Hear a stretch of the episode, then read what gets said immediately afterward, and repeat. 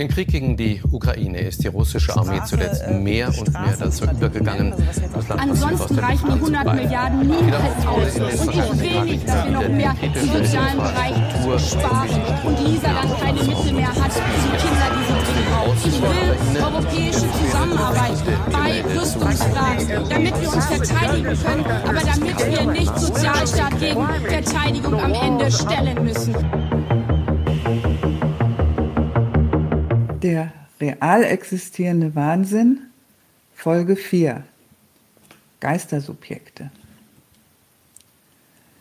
Die Preise steigen, die Globalisierung stellt Herausforderungen, die Wirtschaftskrise spitzt sich zu, die Gewalt eskaliert, Kriege brechen aus, der Druck auf Kanzler Scholz wächst, die Entwicklung stockt, die Hängepartie kommt zu einem Ende, ein Staat zerfällt, es herrscht Bürgerkrieg. Das alles, und es gibt natürlich noch einiges mehr, sind Redewendungen, die erstens ständig zu hören und zu lesen sind und die zweitens lauter falsche Gründe suggerieren. Ganz generell werden in diesen Sprachfloskeln die wirklichen Subjekte und die politischen bzw. ökonomischen Interessen ausradiert. Das will ich im Folgenden an einigen Beispielen vorführen. Beispiel 1.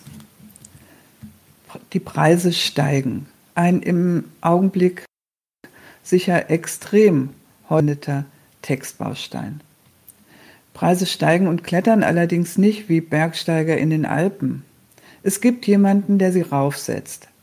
Der Ölkonzern, der Vermieter der Wohnung, die Aldi-Zentrale.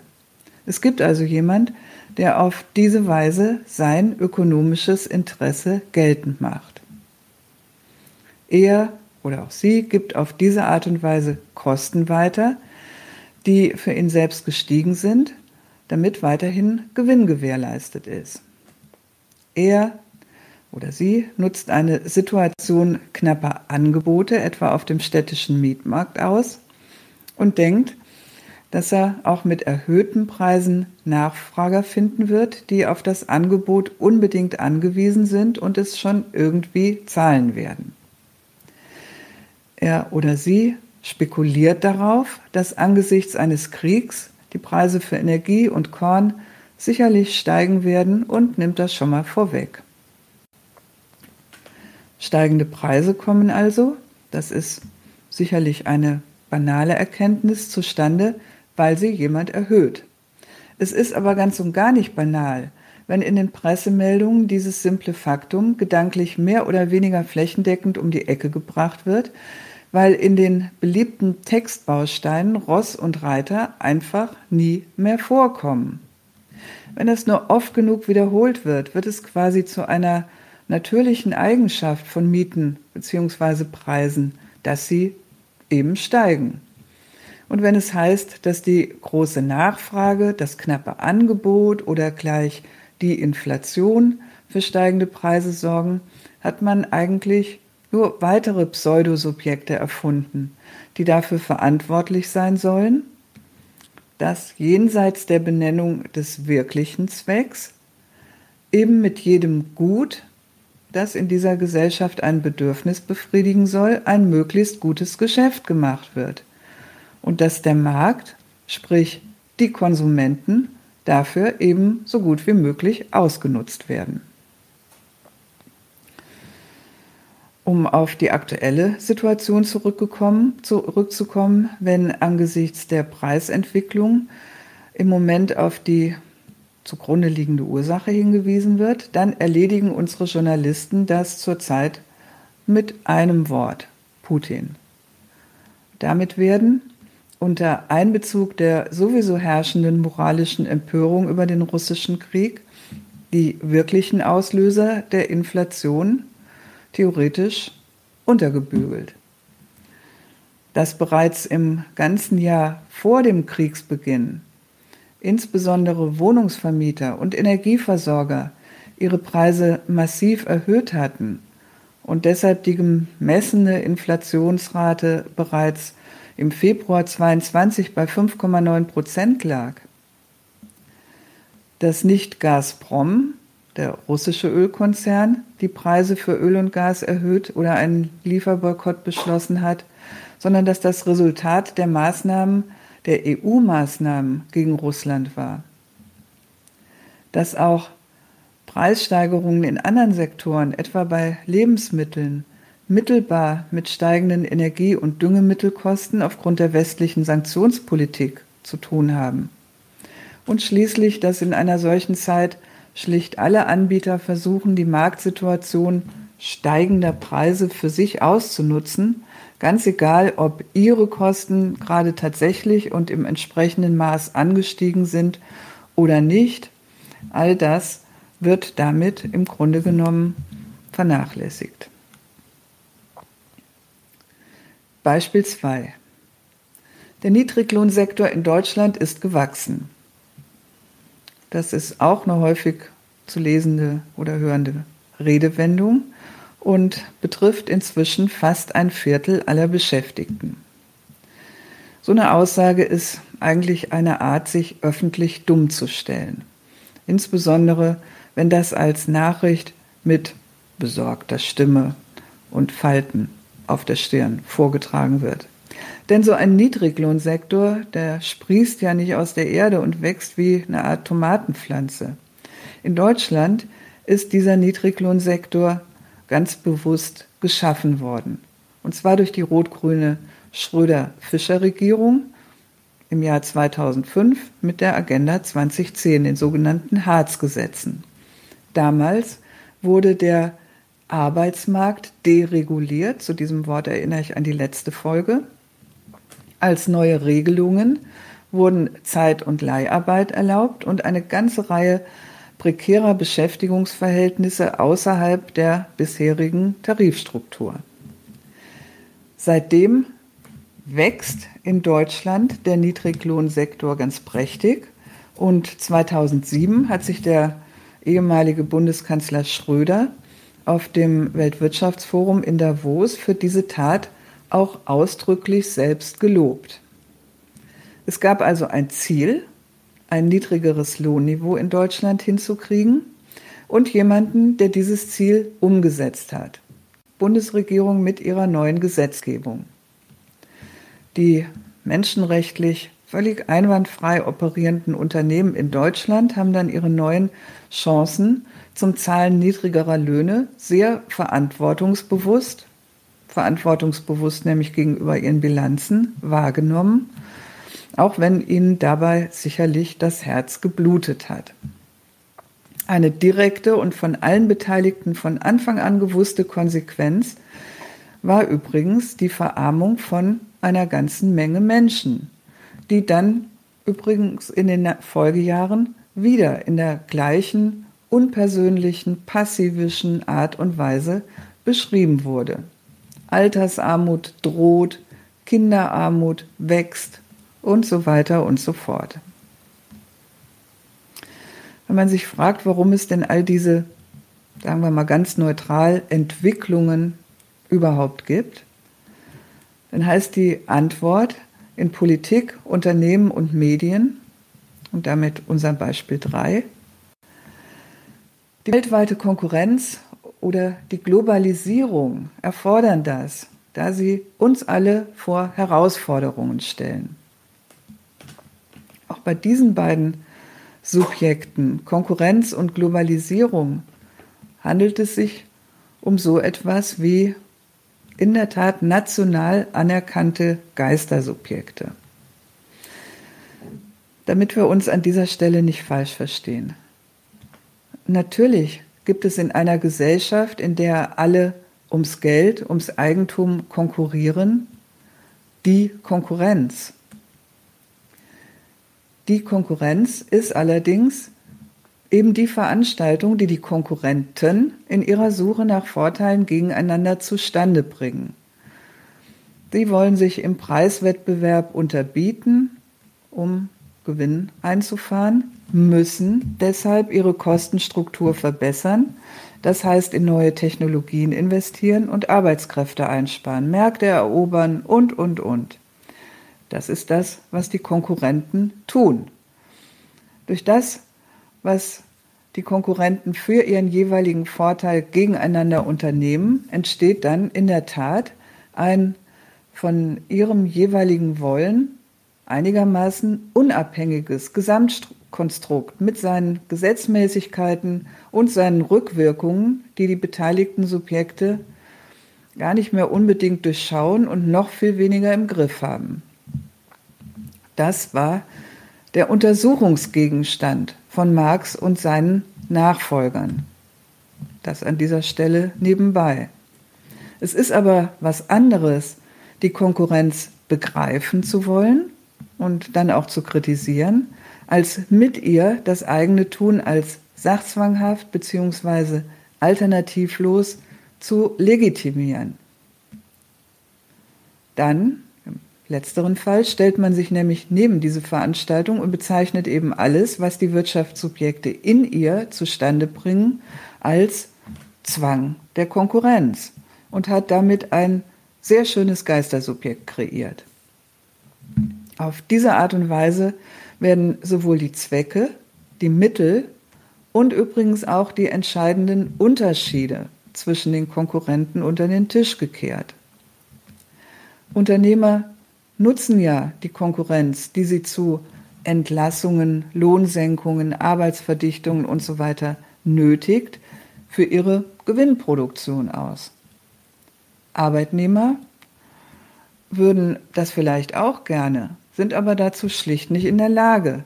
Sie können mit Hinweis auf die Konkurrenz, in der sie stehen, nichts für sie Vorteilhaftes bewirken. Ganz im Gegenteil. Sie können nämlich nur damit konkurrieren, dass sie selbst billiger oder mehr arbeiten, um eventuell Mitbewerber ausstechen zu können.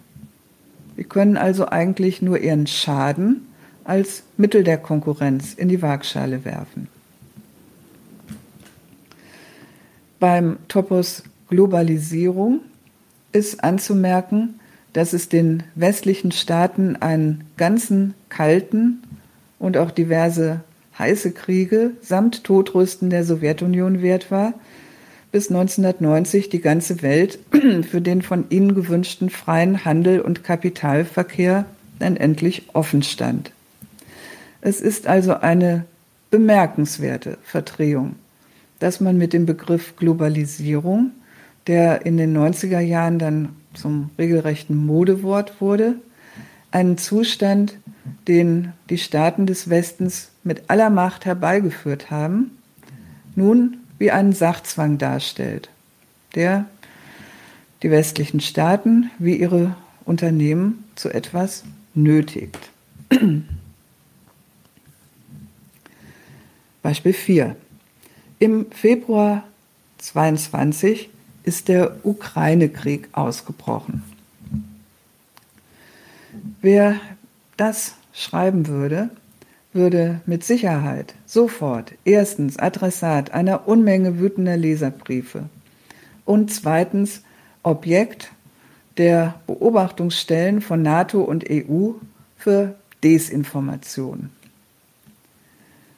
über die Jugoslawienkriege der 1990er Jahre. Anmerkung, es gab also durchaus einige Kriege in Europa nach dem Zweiten Weltkrieg, auch wenn das zurzeit einfach ausgeblendet wird. Für die Jugoslawienkriege wird dieselbe Formulierung allerdings ganz lässig verwendet. Im Fall der Ukraine wäre das geächtet, weil es die aktive Rolle des russischen Staats klein macht, der in der Darstellung unserer Presse definitiv der Schuldige ist, einfach weil er zuerst geschossen hat. Im Fall Jugoslawiens ist diese subjektlose Darstellung eines, wie es dann heißt, komplexen Prozesses, der zu einer militärischen Eskalation führte, weithin anerkannt. Warum? Ja, weil man in diesem Fall keinen Wert darauf legt, die aktive Rolle, die die EU und insbesondere Deutschland bei den separatistischen Kriegen gespielt haben, groß zu betonen. Eine schöne Redewendung dafür ist deshalb auch die vom Zerfall des jugoslawischen Staats. Auch die kommt subjektlos, unpersönlich, passivisch daher. Beispiel 5. Der Friedensprozess im Nahen Osten stockt. Er kommt zum Stillstand. Er ist in Gefahr. Und so weiter und so fort. Ihr kennt die Redewendungen. In diesem Fall wird mit dem Wort Friedensprozess etwas ins Spiel gebracht, das weder ein real existierendes Ding ist in der Beziehung zwischen Palästinensern und Israel, noch der analytische Begriff dieser Sache. Es ist vielmehr sowas wie ein inzwischen auch schon ziemlich in die Jahre gekommenes Ideal, dass diese ewig andauernde Auseinandersetzung mal beendet wird. Die Realität dieses Ideals, die sieht so aus. Ein friedliches Ende des Konflikts ist seit Jahrzehnten nicht in Sicht, weil die Konfliktparteien erstens sich ausschließende Interessen haben. Der Sicherheitsanspruch Israels steht gegen den Anspruch der Palästinenser auf einen eigenen Staat. Und weil zweitens die eine Konfliktpartei, Israel, auf Basis ihrer Stärke sich nicht zu irgendwelchen Kompromissen genötigt sieht. Diese Realität hat jetzt aber nicht zur Folge, dass die Journalisten die Floskel vom Friedensprozess im Nahen Osten endlich mal in den Papierkorb werfen oder canceln, sondern umgekehrt. Sie ordnen alles, was in der Region so abläuft, darunter ein, ob es zu diesem von ihnen beschworenen Friedensprozess beiträgt oder ihn stört. Der real überhaupt nicht existente Friedensprozess wird so in den Status eines realen Subjekts ernannt, von dem aus man die Sache betrachten soll. Beide Seiten, Palästinenser wie Israelis, vergehen sich dann seit Jahren und tagtäglich daran, dass sie doch eigentlich Frieden schließen sollen und wollen. Das ist ein komplettes Irrsinnsurteil über das, was da vor sich geht. Eine Nebenbemerkung. Keineswegs wird über jeden Konflikt behauptet, dass er im Grunde ein scheiternder Friedensprozess sei.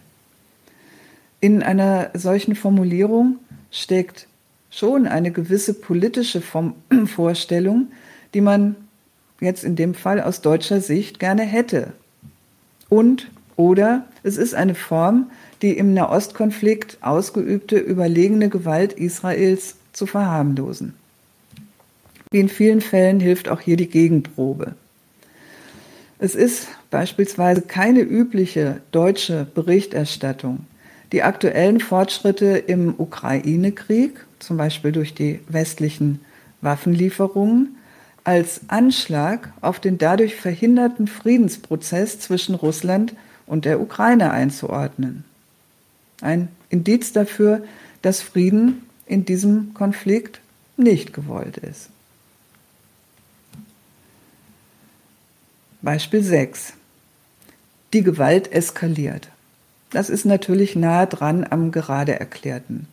Die Gewalt ist auch ein solches Scheinsubjekt, die ohne den, der sie ausübt und ohne einen Zweck, für den sie ausgeübt wird, in der Welt rumgeistert und dann eskaliert. Anscheinend, weil Gewalt das nun mal an sich hat und nicht, weil Polizisten oder Armeen sie auf einen politischen Befehl hin einsetzen. Oder weil Protestierende sich angesichts der Folgenlosigkeit ihrer Beschwerden ab und an dazu genötigt sehen, die Staatsgewalt mit etwas anderem zu beeindrucken als mit Demotransparenten.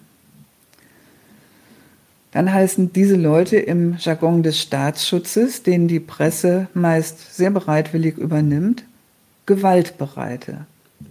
Sie werden also nicht mit ihrem Forderungskatalog gewürdigt, sondern als Anhänger eines destruktiven Prinzips, einer bösen Macht.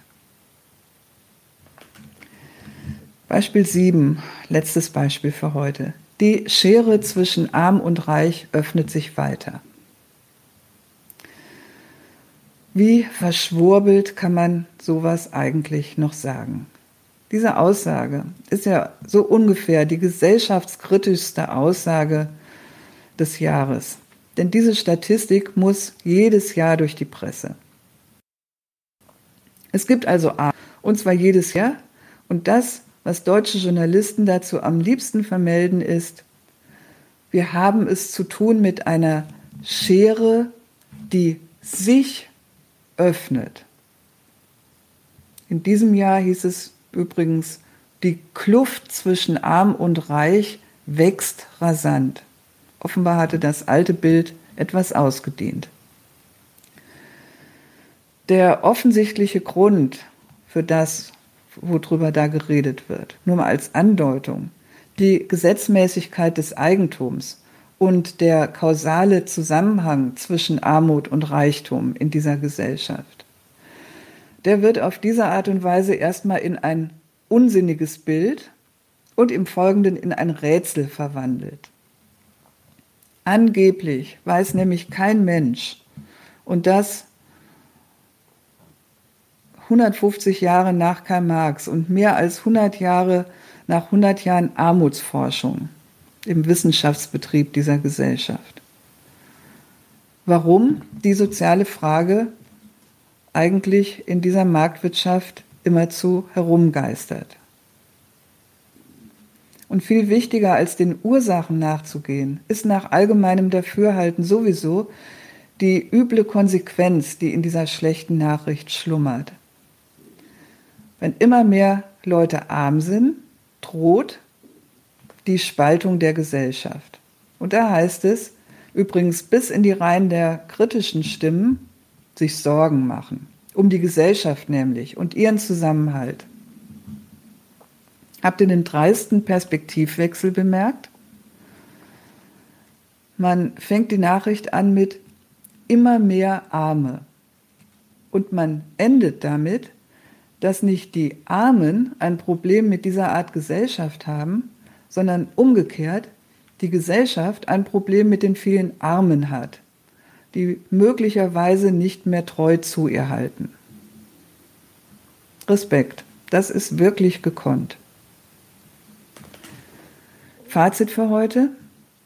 Diese Art von Konstruktionen haben es absolut in sich. Sie sind unpersönlich, passivisch, subjektlos. Sie konstruieren oder verwenden Pseudosubjekte.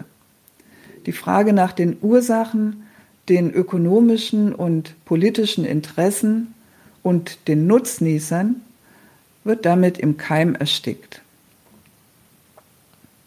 Vielleicht eine kleine Nutzanwendung für einen selbst. Alarmknopf an. Nicht nur, wenn man auf solche Aussagen in Presse und Wissenschaft trifft, sondern auch, wenn man sich selbst dabei erwischt, so zu reden oder zu schreiben. Die Soziologie ist übrigens die Wissenschaft, die am allermeisten zur Bildung solcher Scheinsubjekte anleitet. Struktur, Funktion, Rolle, System, Komplexität – um nur mal an die zu erinnern, die ich im Studium seinerzeit gelernt habe. Das war's für heute. Tschüss, ich hoffe, wir sehen uns beim nächsten.